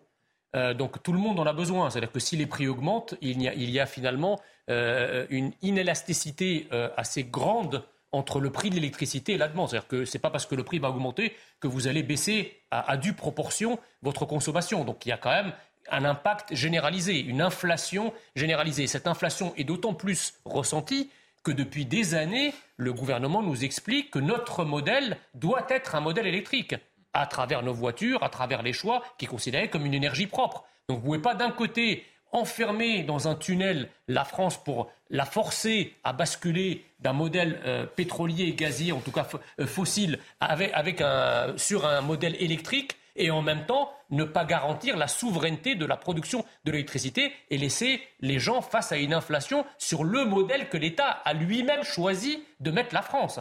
Enfin, on, on, est chez les fous. Ludovic Toro, pour revenir sur, sur, sur le terrain, est-ce que dans votre commune, par exemple, vous, vous craignez la disparition de certains commerces, de certains mais, restaurants à cause de cette crise? Mais, mais c'est pire que ça. Moi, je crains la disparition de ma crèche que je ne pourrais pas chauffer. Peux... L'alimentation, ça a augmenté pour les cantines, plus 13%, j'ai pas un sentiment plus ils se rendent pas compte que dans une ville, on fonctionne à l'électricité et au gaz. On va fermer les écoles, on va pas ah, chauffer les écoles. Mmh. Et aujourd'hui, avec une augmentation x4, x10, on peut pas absorber. Donc, qu'est-ce qu'on va faire? Donc, à partir moi, du mois de. on vous dit quoi aujourd'hui? On me dit rien. J'ai écrit à tout le monde. Mmh. On me dit rien. J'ai été voir les préfets, j'ai écrit au ministre, on me répond pas. Sauf que moi, je suis en train de faire mon budget 2023 et il est en déficit, bien évidemment. Quand vous faites une bascule par 10 ou par 5, même par 4, les mairies sont pas riches, on a, diminué les dotations globales de fonctionnement, mais personne ne vous répond. En fait, ils attendent chaque jour qu'il y ait quelqu'un de nouveau qui arrive. Vous savez qu'il n'y a pas de bouclier tarifaire pour les hôpitaux Comment ils vont payer? Mais l'électricité, vous le disiez tout à l'heure, ça touche tout le monde. Et vous allez voir que peu à peu, chaque pan de notre société va s'effondrer parce qu'elle est quand même assise un tout petit peu sur l'électricité. Et vous parliez de l'hôpital, justement. On, va euh, y venir à cette crise autour de la santé. On va s'intéresser dans un premier temps euh, aux médecins généralistes. Les médecins généralistes qui se sentent oubliés hein, par les annonces d'Emmanuel Macron. Je vous le rappelle, le chef de l'État qui s'est engagé pour la réorganisation du travail, la fin de la tarification à l'acte ou encore euh, la, la, lutte contre les déserts médicaux. Des annonces hier au lendemain d'une nouvelle manifestation des médecins généralistes. Aujourd'hui, le ministre de la Santé, eh bien, il s'est exprimé sur la revendication euh, principale des médecins libéraux. Écoutez-le. Où on peut envisager une augmentation de la consultation en fonction de l'engagement collectif au niveau d'un territoire pour que les Français trouvent un médecin le jour, la nuit, pour que nos 600 000 compatriotes qui ont des, maladies chroniques aient un médecin traitant avant la fin de l'année. C'est le principe donnant-donnant, mais je pense que c'est un petit peu euh, le deal, si je peux me permettre, à passer avec les professionnels de santé. Et c'est ce que me demandent les Français. Ils veulent pouvoir avoir un professionnel de santé la nuit, le week-end. Ils veulent avoir un médecin traitant quand ils n'en ont pas. On va accueillir le docteur Noël Cariclet, psychiatre libéral, qui est en liaison avec nous. On a également un autre médecin sur ce plateau, Ludovic Toro. Et vous avez, alors c'est pas un stéthoscope ce soir, c'est une flûte. Alors pour quelle raison? Vous me lâchez là? Allez-y. Alors voilà, ça c'est par rapport à, l'interview du, président de la République. Il a dit à un moment, je n'ai pas attendu le Covid pour voir les problèmes. Et alors pourquoi il n'a rien fait avant? Maintenant, je vais vous démontrer que tout ce qu'il dit, c'est que des paroles et du n'importe quoi. Sur les hôpitaux, il va nous mettre un médecin et puis un administrateur. Sauf que c'est pas eux qui dirigent, c'est l'ARS directement le ministre de la Santé. Donc ça sert absolument à rien. Sur la T2A, la tarification est là, il nous l'a promis en 2018. Il n'a rien fait. Pourquoi je vais le croire aujourd'hui? Mais il dit pas un mot sur comment on fait des médecins et des soignants. Et le nombre de lits que vous allez créer, Monsieur le Président, ils sont où? Quelle est la problématique principale C'est les soignants et le nombre de lits. Il n'a pas dit un mot. Quant aux médecins généralistes, vous avez des droits, mais vous avez des devoirs. Parce qu'ils font rien, les médecins généralistes. C'est de leur faute. Mais il n'y a pas de médecins. C'est ça qu'ils n'ont pas compris. Docteur Braun, faut plus mettre de médecins à la tête du ministère de la Santé, je vous le dis franchement. Parce qu'à force de mettre des médecins, ou alors un médecin de ville, pas un médecin hospitalier. Parce que comment il a changé Il était chef de service, le premier hôpital où il y a tant d'arrêt maladie, c'est dans son service. Donc il va nous expliquer, nous donner des leçons. Mais comment il peut essayer de séparer la médecine de ville et la médecine hospitalière? Rappelez-vous son intervention dans une clinique. Ça vous gêne pas trop que les médecins soient en grève, généralistes, tout ça? Mais c'est une blague. On a des droits et des devoirs, mais les médecins, ils font du matin jusqu'au soir. C'est leur échec. Justement, il y, a, le docteur Noël Cariclet qui, est euh, avec nous, euh, psychiatre libéral. On a entendu la, colère de Ludovic Toro. Hein, euh, vous, vous, êtes visiblement d'accord. On vous voyait à l'antenne. Du donnant-donnant, vous dit le, ministre de, la Santé, une augmentation de la consultation en fonction de l'engagement collectif au niveau d'un territoire. Qu'est-ce que vous répondez, docteur? Eh ben, je réponds que, euh, alors déjà, ce ne sont pas que les médecins généralistes hein, qui sont dans la mmh, rue et qui revendiquent aujourd'hui, puisque c'est bien de médecine libérale, et ça c'est important de l'entendre, dont il est question. C'est-à-dire que la médecine libérale, ce sont des petites entreprises, les cabinets, qui fonctionnent avec des revenus, mais également des charges. Aujourd'hui, pourquoi nos jeunes ne choisissent plus cette activité C'est parce qu'ils n'ont plus de visibilité. C'est-à-dire que les tarifs ont très très peu augmenté depuis 20 ans, à euros constants les revenus des médecins libéraux n'ont pas augmenté depuis 20 ans, alors que les charges, elles, oui. Donc forcément, aujourd'hui, les jeunes voient qu'ils euh, ne peuvent plus se projeter pour savoir s'ils peuvent avoir euh, des locaux, du personnel, etc. Et, donc, ils n'ont pas envie de s'installer là-dedans. Ils voient pendant leurs études, pendant euh, parfois leur remplacement, comment ça se passe, et ils ont très peur de ne pas pouvoir faire tenir le cabinet, ou en tout cas d'être obligés de faire beaucoup d'abattage, beaucoup, beaucoup d'actes pour pouvoir faire tourner le cabinet. Donc, le donnant-donnant, euh, comment répondre? Aujourd'hui, euh, sur le territoire, les, soins non programmés, les soins d'urgence, euh, sont couverts à 95%. C'est-à-dire qu'il n'y a aucun tableau de garde aujourd'hui pour les médecins généralistes qui est vide. Donc oui, ça marche sur la base du volontariat et les médecins sont engagés, et ce depuis des années. Donc le donnant-donnant, c'est dans l'autre sens qu'il faut le faire maintenant. Parce que ça fait des années que les médecins disent qu'ils ne peuvent plus fonctionner avec des tarifs comme ça, qu'on leur dit faites comme vous pouvez, organisez-vous, ok, Sauf que l'argent ne vient pas et malheureusement, les médecins n'ont pas le choix de faire le tarif qu'ils veulent pour leur consultation et pour augmenter leur rémunération, à moins de se déconventionner. Pas le choix. Est-ce que vous pourriez prendre davantage de patients aujourd'hui euh, au vu de votre emploi du temps? Deux choses l'une. Euh, en, médecine libérale, le, temps de travail moyen, c'est 55 heures par semaine. Donc deux choses l'une. Ou on garde ce temps de travail qui est déjà conséquent et on diminue les durées de, de, consultation. Et là, on va vers une médecine de plus en plus dégradée parce que c'est pas en 5-10 minutes qu'on fait de la médecine de qualité, ça c'est sûr. C'est pas là qu'on fera de la prévention. Et la médecine qui, est dégradée, qui n'est pas de qualité, c'est de la médecine qui coûte extrêmement cher au final. C'est comme ça qu'il faut voir les choses. Euh, donc euh, non, on peut pas faire plus. Ce dont on a besoin, c'est de plus de confrères installés avec nous. Donc il faut vraiment faire une attractivité pour donner envie à nos jeunes confrères de s'installer à nos côtés pour augmenter le pool de médecins et donc augmenter l'offre de soins, sachant que la médecine libérale couvre quand même 90% des actes de santé, donc elle est primordiale. Ludovic Toro. Oui, euh, aujourd'hui, 75% des étudiants qui finissent leur cursus universitaire doivent être salariés. 75% des médecins généralistes veulent salariés. Donc c'est on le sait depuis très très longtemps, hein. c'est, c'est pas nouveau. Je dis que c'est un peu du, du pipeau ce qu'a dit le, le, président de la République. Ils ont mis, c'est que des mots, il y a eu que deux mesures qui ont été mises en place, c'est de rajouter un an. Super. C'est-à-dire que pendant un an, vous n'aurez pas d'arrivée des 3700 médecins généralistes ah en France. C'est ça la super idée? La deuxième, faire venir les médecins étrangers. Comme ça, ça, s'appelle du néocolonialisme, c'est-à-dire qu'on enlève dans les pays où il y a besoin de médecins, on les fait venir chez nous. C'est ça les solutions d'un pays moderne. Remplacement médical. C'est ce que je dis. Il n'a pas dit un mot sur le nombre de soignants, mais ça dépasse les médecins. Aller en ville, il y a, pour avoir un kiné, pour avoir, c'est la galère. Il n'y a pas un mot sur ça. Et ça, c'est vraiment. Bah, il l'aura quand même dit. Un mot, il y a une mesure phare euh, que personne n'a à peu près vue, c'est qu'il a juste mis sur le dos euh, de l'organisation euh, l'idée de tous les problèmes de l'hôpital. C'est en fait, il a accusé les médecins de ne pas savoir faire un agenda. Quoi. Mais ça a été, c'est le ministre de la Santé qui le fait, c'est la faute des généralistes. Le problème de ce gouvernement, c'est la faute des autres. C'est jamais lui. Est-ce qu'à un moment, il va dire, bah oui, je me suis gouré depuis 5 ans et j'ai rien fait? On voudrait l'entendre. il n'a rien fait. Et je voudrais bien que M. Véran, là, qu'on a, qu'on a casé maintenant comme porte-parole, il réponde un peu ce qu'il a fait depuis 5 ans par rapport à ça. Avec tout le respect que je dois aux médecins, je ne comprends pas pourquoi euh, cette profession ne s'est pas soulevée depuis des années déjà. mais je vais vous le dire. Depuis des années déjà, ne serait-ce que contre le numerus clausus. Je vous. Alors. Parce que le, le numerus clausus est une politique malthusienne visant à réduire les dépenses de santé parce qu'avec avec une idée complètement stupide qui consiste à croire que quand on aura moins de médecins, on aura moins de dépenses médicales. On va peut-être entendre le docteur Noël Cariclès euh, avant vous, Ludovic Toro, justement, sur cette question du numéros, numerus clausus, docteur Noël Cariclès. Non, je vais juste répondre sur le fait que euh, euh, il est quand même navrant qu'on en vienne à fermer nos cabinets pour se faire entendre. Ça fait des années que les médecins font remonter euh, toutes ces difficultés avec des grèves, avec des grèves silencieuses qui n'intéressent absolument personne. Aujourd'hui, on nous a responsabilisés en nous disant que nous faisions une grève au mauvais moment, etc. Euh, mais, mais, sinon, nous n'en parlerions pas, nous en serions pas là.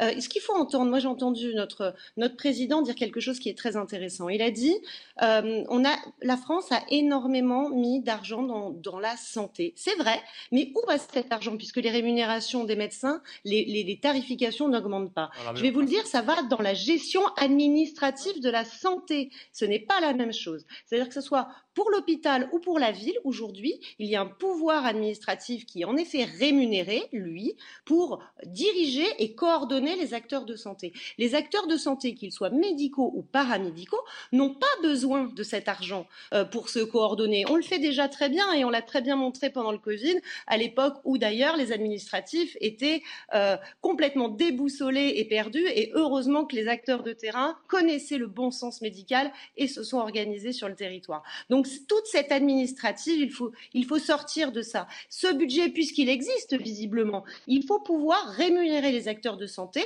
de manière à ce qu'ils aient envie de monter leur cabinet, qu'ils aient envie de s'installer et qu'ils puissent être auprès des patients de la population pour prodiguer des soins primaires euh, nécessaires pour tout, pour euh, prendre en charge la population et désengorger les hôpitaux. Docteur, avant de vous, vous libérer, euh, peut-être une dernière question. Vous allez continuer, vous, la grève jusqu'à quand? Bien sûr.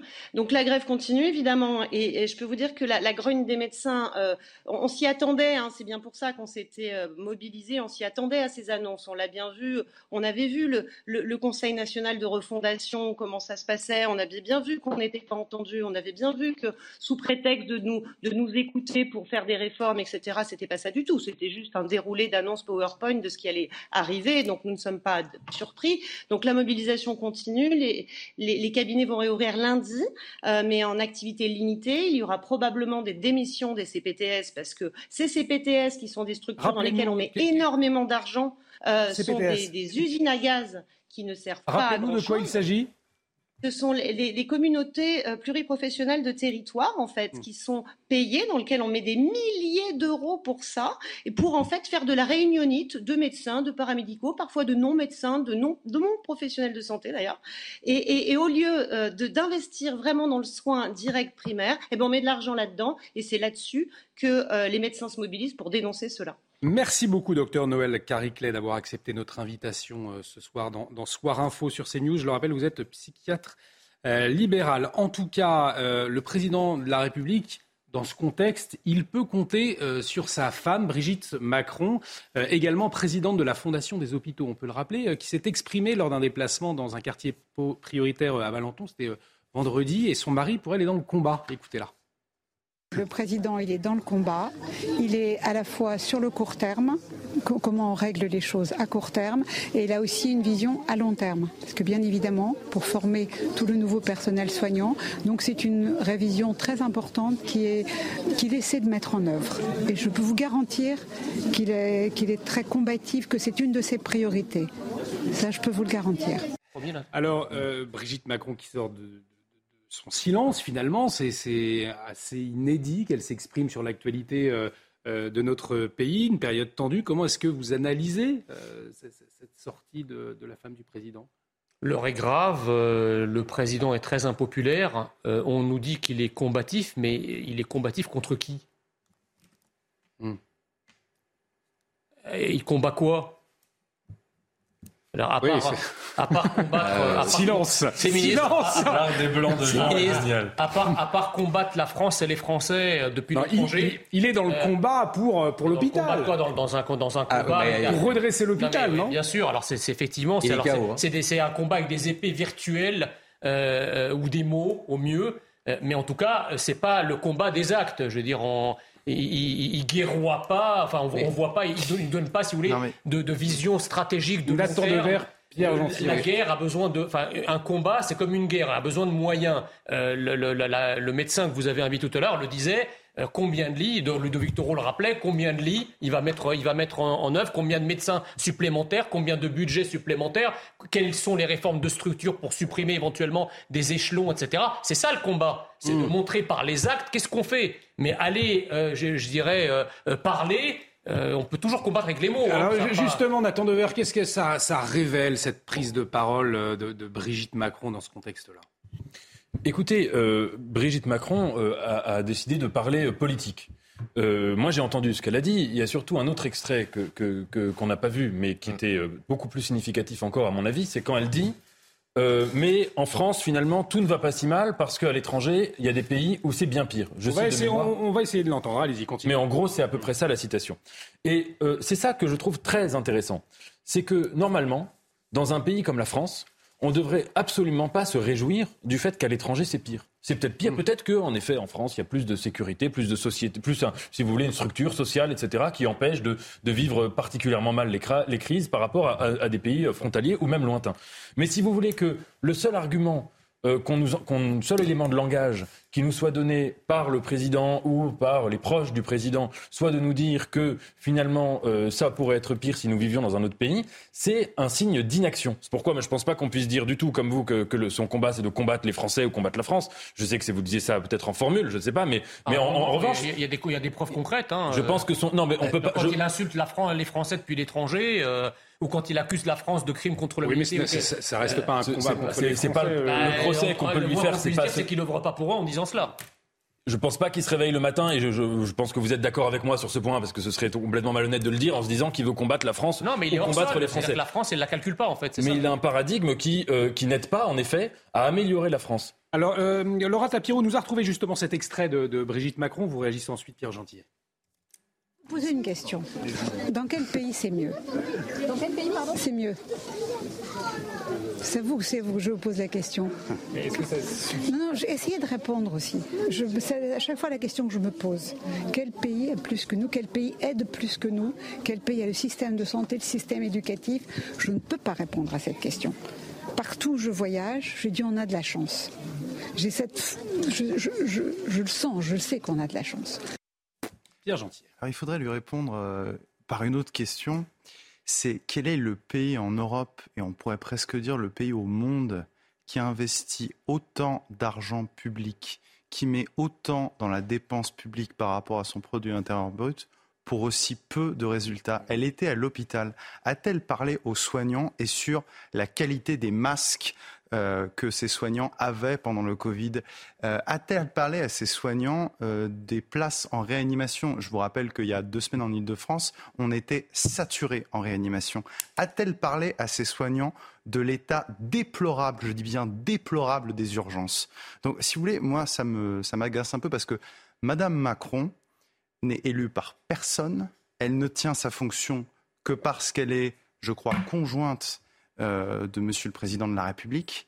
Elle n'a donc aucun titre, aucune légitimité au sens politique. Elle, elle a le droit de s'exprimer néanmoins. Elle, elle a le droit de s'exprimer, mais là, elle est, et on en parle, comme un ministre. Madame Macron n'est pas ministre de la Santé, elle n'est pas porte-parole. Elle peut être nommée porte-parole, écoutez, très bien, euh, mais ce n'est pas, euh, pardonnez-moi, c'est pas son rôle de passer derrière la pommade. Mais est-ce que ça peut être un atout pour le, président de la République pas, aux hôpitaux, parce qu'il y a quelque chose d'indécent, parce que ce gouvernement, elle dit Emmanuel Macron est dans le combat, mais écoutez, c'est très bien. C'est dommage qu'il soit président de la République depuis euh, un peu plus de cinq ans. ça ferait six mois, d'accord, peut-être, peut-être que je changerai mon discours, mais ça fait six ans. Donc là, si vous voulez, normalement, on devrait faire preuve d'un peu plus de décence, ce qu'elle ne fait pas. Je pense que quand elle dit ça, euh, c'est aussi, je fais une hypothèse un peu psychologique, mais j'imagine que c'est le fruit d'un agacement de sa part de se dire, quoi que fasse euh, mon époux, politiquement, il est toujours critiqué. Vous savez, c'est cette euh, grande litanie qu'en France, on se plaint tout le temps. J'aimerais juste faire remarquer deux choses auxquelles je viens de penser. Mais quand même, s'il y a aujourd'hui un système de, de, santé en France, en effet, qui, est, qui a quand même qui a une grandeur, qui est admiré dans beaucoup de pays, etc. Ce système de santé, il n'a pas été fondé par des gens qui disaient Oh là là, mais à l'étranger, c'est moins bien. En France, on est quand même super bien loti. Ce système de santé, comme tous les droits sociaux, comme tous les acquis sociaux qui existent en France, il a été fondé par des gens justement qui étaient insatisfaits de l'état de la France et qui voulaient faire mieux. Et quand on est au pouvoir, il ne faut pas se féliciter de ce qui existe déjà. C'est pas Madame Macron ou Monsieur Macron qui ont créé le système de santé. Mm. Il existe depuis des décennies. Il faut au contraire vouloir l'améliorer. Et une dernière chose, c'est quelque chose qui est quand même intéressant dans la psychologie bourgeoise. On entend souvent ça. Ah oui, moi aussi, quand j'étais jeune, je pensais que ça allait mal en France. Puis je commençais à prendre l'avion. Euh, puis en effet, quand on va à l'étranger, la France, c'est quand même un très beau pays. Et si vous voulez cette logique comparative, hmm. à mon avis, la politique, ça devrait être le contraire. C'est de ne pas chercher à se dire que le voisin fait moins bien, c'est d'essayer à être en compétition avec soi-même et de vouloir être toujours meilleur que soi-même. Ludovic on vous a pas entendu. Elle a dit une phrase, le président est dans le court terme. Ça résume tout son mandat. C'est-à-dire qu'il n'y a aucune anticipation. Court terme et long terme. Le long terme, elle précise quand même. elle est, il est dans le court terme. Parce qu'il y aurait eu le long terme, on n'aurait pas les problèmes. Et elle l'a dit, le court terme, c'est ça qu'on lui reproche, c'est qu'il a jamais. C'est quand il est devant un problème, en fait, qu'il essaie de trouver des solutions il ne trouve pas, parce que c'est trop tard. Il faut prévoir, anticiper pour pas avoir le problème. Deuxième chose, mais elle, a été dans quel pays, je voudrais savoir, euh, Madame Macron, pour nous dire ça? Elle nous parle du système éducatif. Ouais, le PISA, il est super. Mm. Mais c'est ce qui est le problème dans notre pays, c'est le pays qui en Europe qui a eu la plus grosse décroissance. C'est ça la réalité. C'est peut-être qu'avant, ok. Maintenant, elle dit on a de la chance. Vous avez de la chance, Madame Macron. Mais il y a beaucoup aujourd'hui de Français qui n'ont pas de chance. Non, mais si vous voulez, le problème, c'est qu'il y a 30 ans, on n'avait pas besoin de dire qu'on était un pays merveilleux. Vous savez que là, euh, Nathan Dever, ça va lui parler. Monterland disait c'est quand la chose manque que le mot apparaît. Hmm. C'est-à-dire le, jour qu'on commence à dire qu'on est meilleur que les autres, qu'il faut se réjouir de ce qu'on a, etc., vous pouvez être sûr que c'est le jour justement où rien ne va. Parce que si ça allait si bien, on n'aurait pas besoin de faire cette comparaison. Et de fait, la santé s'est effondrée, l'éducation s'est effondrée, la justice s'est effondrée. Moi, je veux qu'on me cite un seul pan, un seul pan de l'État, du service public, et, y compris du régalien, qui ne s'est pas, dans ces 30 dernières années, complètement escamoté. Il n'y en a aucun. Et même notre système économique. Eh, on n'a jamais eu une balance commerciale aussi faible. Aussi, oui. et ça n'a rien à voir, puisqu'on voit les autres pays, j'ai la cour, les autres pays n'ont pas. C'est-à-dire qu'on importe de plus en plus alors que les, autres pays exportent. Donc il y a un vrai problème aussi de ce côté-là. Allez, on va, clore ce, débat hein, sur le. On aura l'occasion d'en reparler, bien évidemment, autour de, de, ce plateau, ce débat autour euh, de la crise de, l'hôpital. Dans l'actualité euh, également, tout autre chose, hein, la question de l'abaya à l'école. Question qui suscite toujours le débat, puisque cette semaine, le ministre de l'Éducation a botté en touche hein, sur son interdiction avec ces mots. Je ne vais quand même pas regarder euh, des photographies pour mesurer la taille d'une robe ou la forme d'un col. Eh bien, Olivier Faure s'est exprimé lui aussi hier sur cette question de l'abaya. Je vous propose de l'écouter.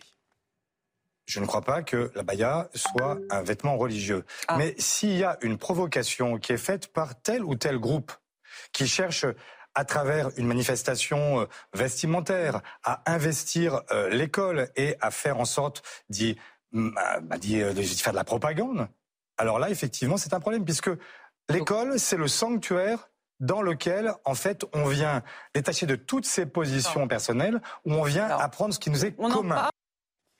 Alors là, j'ai été voir la définition selon le petit Robert. Long vêtement féminin qui couvre l'ensemble du corps à l'exception du visage et des mains traditionnels dans certains pays de culture musulmane. Alors une bonne fois pour toutes, est-ce que c'est un vêtement religieux ou pas? Est-ce qu'on peut trancher? Mais c'est un débat qui ne se pose pas en ces termes. pourquoi? Parce qu'on sait très bien que dans d'autres parties du monde et dans le monde arabo-musulman de manière générale, le culturel et le cultuel se mélangent allègrement. Euh, vous avez cité la définition, il y a bien le mot musulman dans cette définition. Donc ce vêtement qui n'est évidemment pas prescrit par les hmm. textes euh, musulmans, que ce soit les Corans, le Coran ou les hadiths, etc., il n'en demeure pas moins que c'est un vêtement de culture islamique. Voilà. Euh, imaginez que des, étudiants ou des élèves, plutôt des élèves, euh, se pointent avec des, uniformes où il y a pas, où il y a une croix déformée, mais ça ressemble à, un uniforme de croisée. Euh, voilà, bah on, dirait, on, dirait, c'est un vêtement, un vêtement religieux, même s'il n'y a, a, pas de croix. Papendia, il dit que c'est impossible à définir juridiquement, Pierre Gentil. Alors, mais, mais je vais presque lui donner, enfin, je pourrais presque lui donner raison, mais en fait le sujet il n'est pas là parce que si tant est qu'on arrive à définir ce qu'est la baya, moi, je vous dis, je suis pas spécialiste de ça, hmm. donc je veux pas m'aventurer sur ce terrain. Mais si tant est, très bien pour toi, euh, si tant est qu'on le définisse, euh, je vais vous dire une chose. Demain, on aura un autre vêtement de nature religieuse. On se posera la question si c'est de nature religieuse ou de nature culturelle. Et comme l'a bien rappelé Jean Messia, dans ces pays arabo-musulmans et dans d'autres pays du monde d'ailleurs, le culturel et le cultuel se mélangent allègrement. Ce qu'il faut bien voir, c'est l'intention qui est visée d'ailleurs, cette abaya. C'est quoi l'intention? C'est une offensive islamiste à l'école ce sont des prédicateurs islamistes islamiques pardon, sur les réseaux sociaux qui expliquent notamment, euh, non je ne vais pas citer de réseaux sociaux, mais sur un certain nombre de réseaux sociaux qui expliquent mm. justement comment contourner les lois de la République française. Donc si vous voulez, il faut comprendre le problème à l'endroit. Le problème à l'endroit, c'est que nous avons en France un phénomène, je le redis parce que c'est le sujet, un phénomène migratoire qui a entraîné ses conséquences, qui entraîne une montée du communautarisme dont l'abaya est l'écume, je dis bien l'écume, parce que dans 10, dans 20, 30 ans, avec le flux migratoire, je le rappelle, entre 300 000 et 400 000 entrées légales, par an, mais nous ne pourrons plus empêcher cela, puisque nous aurons dans une majorité d'écoles des, écoliers français, de nationalité française, qui, euh, qui voudront, alors de sexe féminin, euh, si on peut encore l'appeler comme ça dans 20 ans, euh, qui voudront euh, se, vêtir avec un vêtement de leur choix qui peut être de nature culturelle ou culturelle. Donc le sujet à l'origine, à l'origine, c'est faut arrêter de, se cacher sur son petit doigt, mm. c'est la question migratoire. Alors, du, coup, on va retrouver Isabelle Piboulot. Nathan Devers, juste un mot peut-être. Et si la question de l'uniforme, finalement, tranchait cette, cette affaire. Non mais non, mais je suis absolument, absolument contre. Imaginez, que ce serait, ce serait, ce serait très intéressant d'ailleurs, parce que souvent ce sont les mêmes qui reprochent euh, au voile d'être un vêtement liberticide et qui veulent eux-mêmes imposer un vêtement liberticide dans l'école de la République. Donc c'est la démonstration par A plus B euh, que ces gens-là. Ah ben, je suis absolument contre l'uniforme. Je suis, euh, je, je, trouve ça, si vous voulez, on peut pas encore une fois défendre la liberté en, en, l'interdisant et en la jugulant. Et j'aimerais juste faire une remarque. Moi, je trouve qu'on a une maladie française face aux faits religieux. On n'y comprend rien on confond deux choses qui n'ont rien à voir. On confond la séparation du théologique et du politique. Ça veut dire nous ne voulons pas vivre dans une théocratie. Moi, je veux pas que le président de la République soit un curé, un imam ou un rabbin. Et voilà, je veux qu'il y ait une séparation entre les deux. On confond ça avec la laïcité à la française qui consiste à notamment à interdire aux gens d'arborer des signes religieux, pas seulement culturels, même religieux, à l'école ou à l'université. Ces deux choses-là n'ont rien à voir. Le monde entier d'ailleurs estime que nous sommes en France sur ce terrain complètement euh, étrange. Le mot est à peu près intraduisible en anglais, le mot de laïcité. Euh, le monde, je ne parle pas du monde arabo-musulman, je parle même du monde anglo-saxon, mm. je parle même de l'Italie. Ce sont des pays qui se disent en France quand même, ils ont un vrai petit problème avec ça. Donc je pense qu'on a une névrose sur ces questions. Allez, il est 23h30, euh, le... il est l'heure de faire un point sur l'actualité, de retrouver Isabelle Piboulot tout de suite. À vous Isabelle.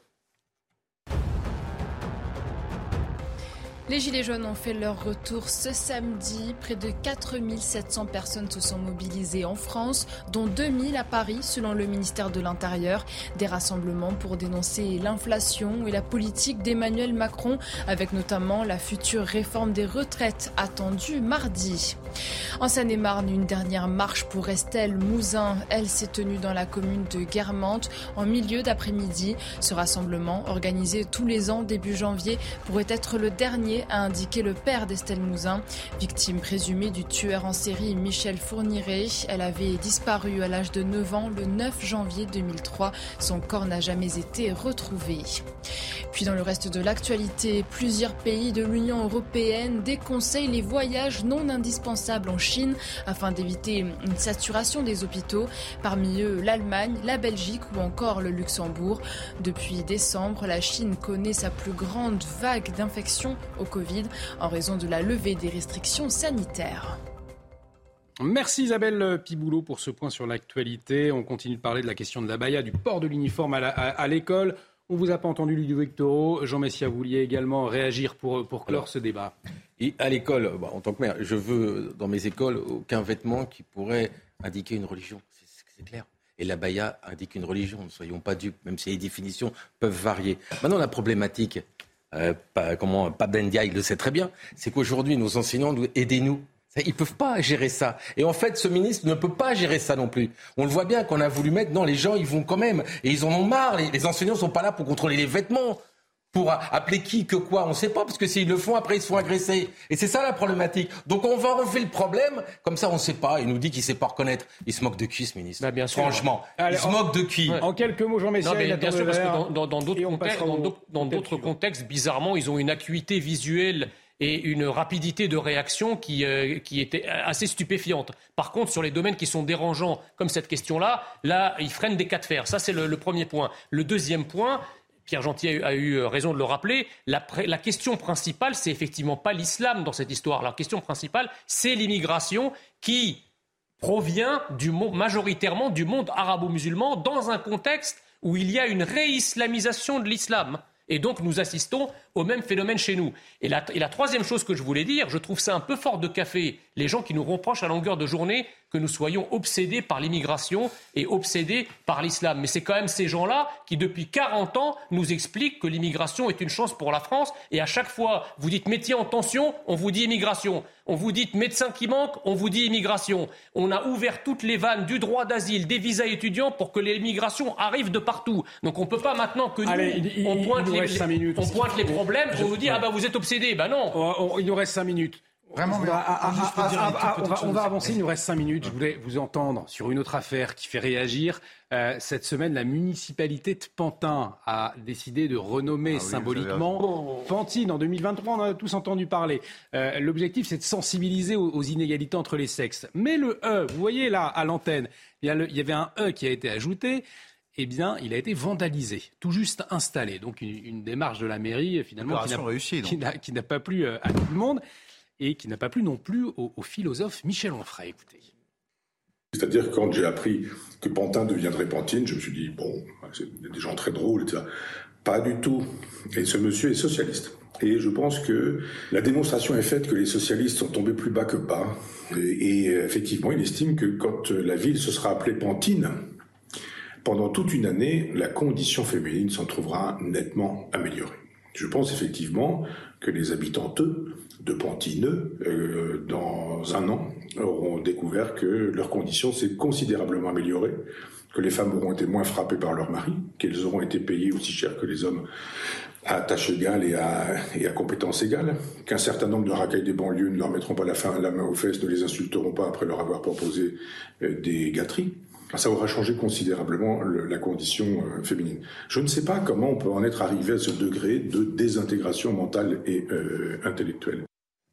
Désintégration mentale et intellectuelle pour euh, Michel Onfray. Est-ce que vous souscrivez à ces propos autour de, ce plateau Ludo Ito bah, Au secours, j'ai cru que c'est une blague au début. On y a tous cru. Et, hein. dans le 93, puis j'ai vu, ça, j'ai dit oh non, c'est pas une blague. Mais allons-y, alors mettez parole. La ville de Mâcon, c'est Mâcon. Enfin, on va pas, on va pas en sortir. Je vais dire, c'est d'un ridicule. C'est comme ça qu'on croit qu'on va améliorer euh, l'égalité homme-femme en mettant des E partout. Mais là, je dirais même pour ce maire, c'est un système. Eh, c'est même une impuissance totale je sens, en faisant ça. Je Tout ce qu'il peut faire. la sortie. Mais oui, non, mais attendez, euh, Pantine. Non, mais on, attend de savoir ce qui est prévu pour Bourg-la-Reine. Voilà, c'est dit. Euh, au-delà de ça, il y a quelque euh, chose de, en fait, de très intéressant. C'est que ce qui s'est passé, sans doute, c'est que ce maire, j'imagine, voulait faire parler de lui. Et il s'est dit, je vais faire cette mesure. les médias hein. vont parler de ça pendant toute la semaine. Et il a réussi l'opération de communication. Donc par-delà le maire, ce qu'il faut bah, critiquer, c'est pas tellement le maire, parce que le maire, c'est juste un communicant malin. Euh, ou quelqu'un qui a un communicant malin derrière lui. Ce qu'il faut critiquer, c'est notre débat public, notre système médiatique au sens très large du terme, en incluant les réseaux sociaux, qui fonctionne sur le nivellement par le bas. C'est-à-dire qu'aujourd'hui, si on veut être célèbre, si on veut faire parler de soi, quand on est politique, quand on est euh, éditorialiste, quand on est écrivain, etc., qu'est-ce qu'on fait? Eh ben on va faire la chose. On, va dire la chose la plus bête possible. Et en dehors du maire de Pantin, on connaît tous des gens, on va pas citer de noms, mais qui deviennent célèbres justement en suscitant les polémiques les plus idiotes. Et, et, justement ce qu'il faut critiquer par delà ce maire, c'est la société du spectacle Mais- où Ah oui, oui. c'est toujours les choses les moins intéressantes qui sont en top tweet le matin, les choses les plus bêtes qui sont valorisées. C'est Oui, cette idiocratie attendez, dans laquelle nous vivons. dans ce sens, on pourrait même dire une chose, c'est que ce monsieur a voulu, ce maire a voulu féminiser le nom de sa ville pour sensibiliser à l'égalité homme-femme. Peut-on m'expliquer depuis l'annonce de cette féminisation quel débat sur l'espace médiatique relative à la question, à la question de l'égalité homme-femme a été lancé Aucun. Oui, donc en réalité, si on ça a n'a pas juste circulé fait, les choses, on a juste fait, on Ah, a juste attendez. fait rire les gens et c'est tout. Et en réalité, ça dessert la cause qu'il prétend servir et c'est- ça ridiculise Non mais attendez, juridiquement ça va pas tenir parce que le préfet là il va lui écrire. Non, mais de toute façon, il a dit Non mais juridiquement, il veut ça le faire pour un an, c'est-à-dire qu'il veut tout mettre à Macon, à, pas à Macon, excusez-moi, à Pantine. Mais le préfet va lui écrire, j'espère rapidement, vous n'avez pas le droit et ni le pouvoir de changer le nom d'une ville. Non mais le, bah, il va mais oui, ça va dire une. Semaine. Mais attendez, est-ce que est-ce qu'on connaît est-ce qu'on connaît le type de discrimination auquel font face les femmes à Pantin? Bah bien sûr. Voilà. Parlons du Est-ce sujet, est-ce que, est-ce que que la gauche est capable de regarder lucidement d'où viennent aujourd'hui les discriminations faites aux femmes, que ce soit dans l'espace public ou ailleurs? Alors évidemment, il y a des discriminations Alors, en, économiques. en- en tout mais- cas, pas financière, parce qu'à Pantin, les femmes gagnent mieux leur vie. Oui, oui, c'est, vrai. Non, mais les hommes. financière, non. Mais sur le, sur le reste, par exemple, qui les, qui les harcèle dans les rues? Qui les emmerde dans les rues D'accord? Bon, ça, c'est, ça, c'est, ça, c'est la première chose. Et puis ensuite, euh, la, la question euh, ne se règle pas de manière aussi stupide. C'est comme si on disait qu'on allait lutter contre les discriminations raciales en rebaptisant le blanc Ménil le noir Allez, Ménil. moi, ah, allez, il, il nous reste, il nous reste une minute trente, malheureusement. Ça, ça- ça passe trop vite. Un dernier petit mot de Nathan, le temps. Euh, Laura Tapiro, qu'on entende Didier Deschamps. Vous préparez le son. On entendra Didier Deschamps. Je vous demanderai si c'est une bonne idée ou pas. Juste, une toute petite remarque. Cette polémique de Pantin, elle est gagnée par le maire parce qu'on a parlé de lui. Même avoir des haters aujourd'hui, c'est bien. Ce qu'il faut comprendre, et c'est un sujet très important, c'est que les politiques aujourd'hui sont devenus des influenceurs. Que quand ils discutent entre eux, ils disent comment je vais faire un bad Mais buzz, pas comment ceci, euh, comment ne cela? généralisez pas. Si, si, euh, franchement, la- dans tous les partis, dans tous les partis, ils se comportent comme des influenceurs, ils regardent leurs likes. Ah, il nous reste une minute. On va Si, pas si, avoir le temps d'entendre Didier Deschamps. des mêmes- du même bord, les Non, c'est pas les mêmes méthodes, mais si, c'est global. On va pas avoir le temps d'entendre Didier Deschamps, malheureusement, euh, messieurs. Il nous reste 50 secondes. Euh, mais euh, pour clore cette émission, peut-être votre avis, Didier Deschamps à la tête de la sélection de l'équipe de France, donc jusqu'en 2026. Une bonne chose, pas étonné, pas de surprise finalement, Jean Messia. Il n'a pas démérité. Pierre Gentil. Ah, c'est court. Je ne dirais pas mieux. Nathan Dever. Je n'y connais rien, je ne dirais pas mieux. Alors, je compte sur vous, Ludovic Toro. C'est ouais, un, avoir c'est une- un duo avec le président actuel qui, mon avis, va pas rester président de la fédération de football. Voilà, le seul qui restera sera lui. Il a pas trop mal géré. On est arrivé en finale. Donc j'espère que le prochain coup, parce qu'il a bien vendu en disant je veux pas pour deux ans, je veux aller sur l'autre finale de la Coupe. Après, ça peut être Emmanuel Macron qui peut prendre la suite hein, sur les temps jusqu'en 2026. Oui, j'ai vu comment il est- ouais. Sur le terrain, il pourrait prendre la Ah suite. ouais. Ça plaira beaucoup à Mbappé, Ouais. j'en suis sûr. En tout cas, on est assez conservateur au niveau euh, football. On ne change pas trop hein, euh, quand ça marche. On change pas une équipe qui gagne. On ne change pas une équipe qui gagne, effectivement. C'est sur cette belle citation de Jean Messia que euh, nous allons nous quitter. Merci en tout cas Ludovic Toro, merci Nathan à vous. Dever, merci, Merci Pierre. Gentillet, merci euh, Jean Messia euh, d'avoir euh, partagé euh, vos analyses, vos décryptages ce soir dans, dans Soir Info euh, Week-end. Dans un instant, l'info continue. Elodie Huchard pour l'édition de la nuit. Excellente soirée sur notre antenne.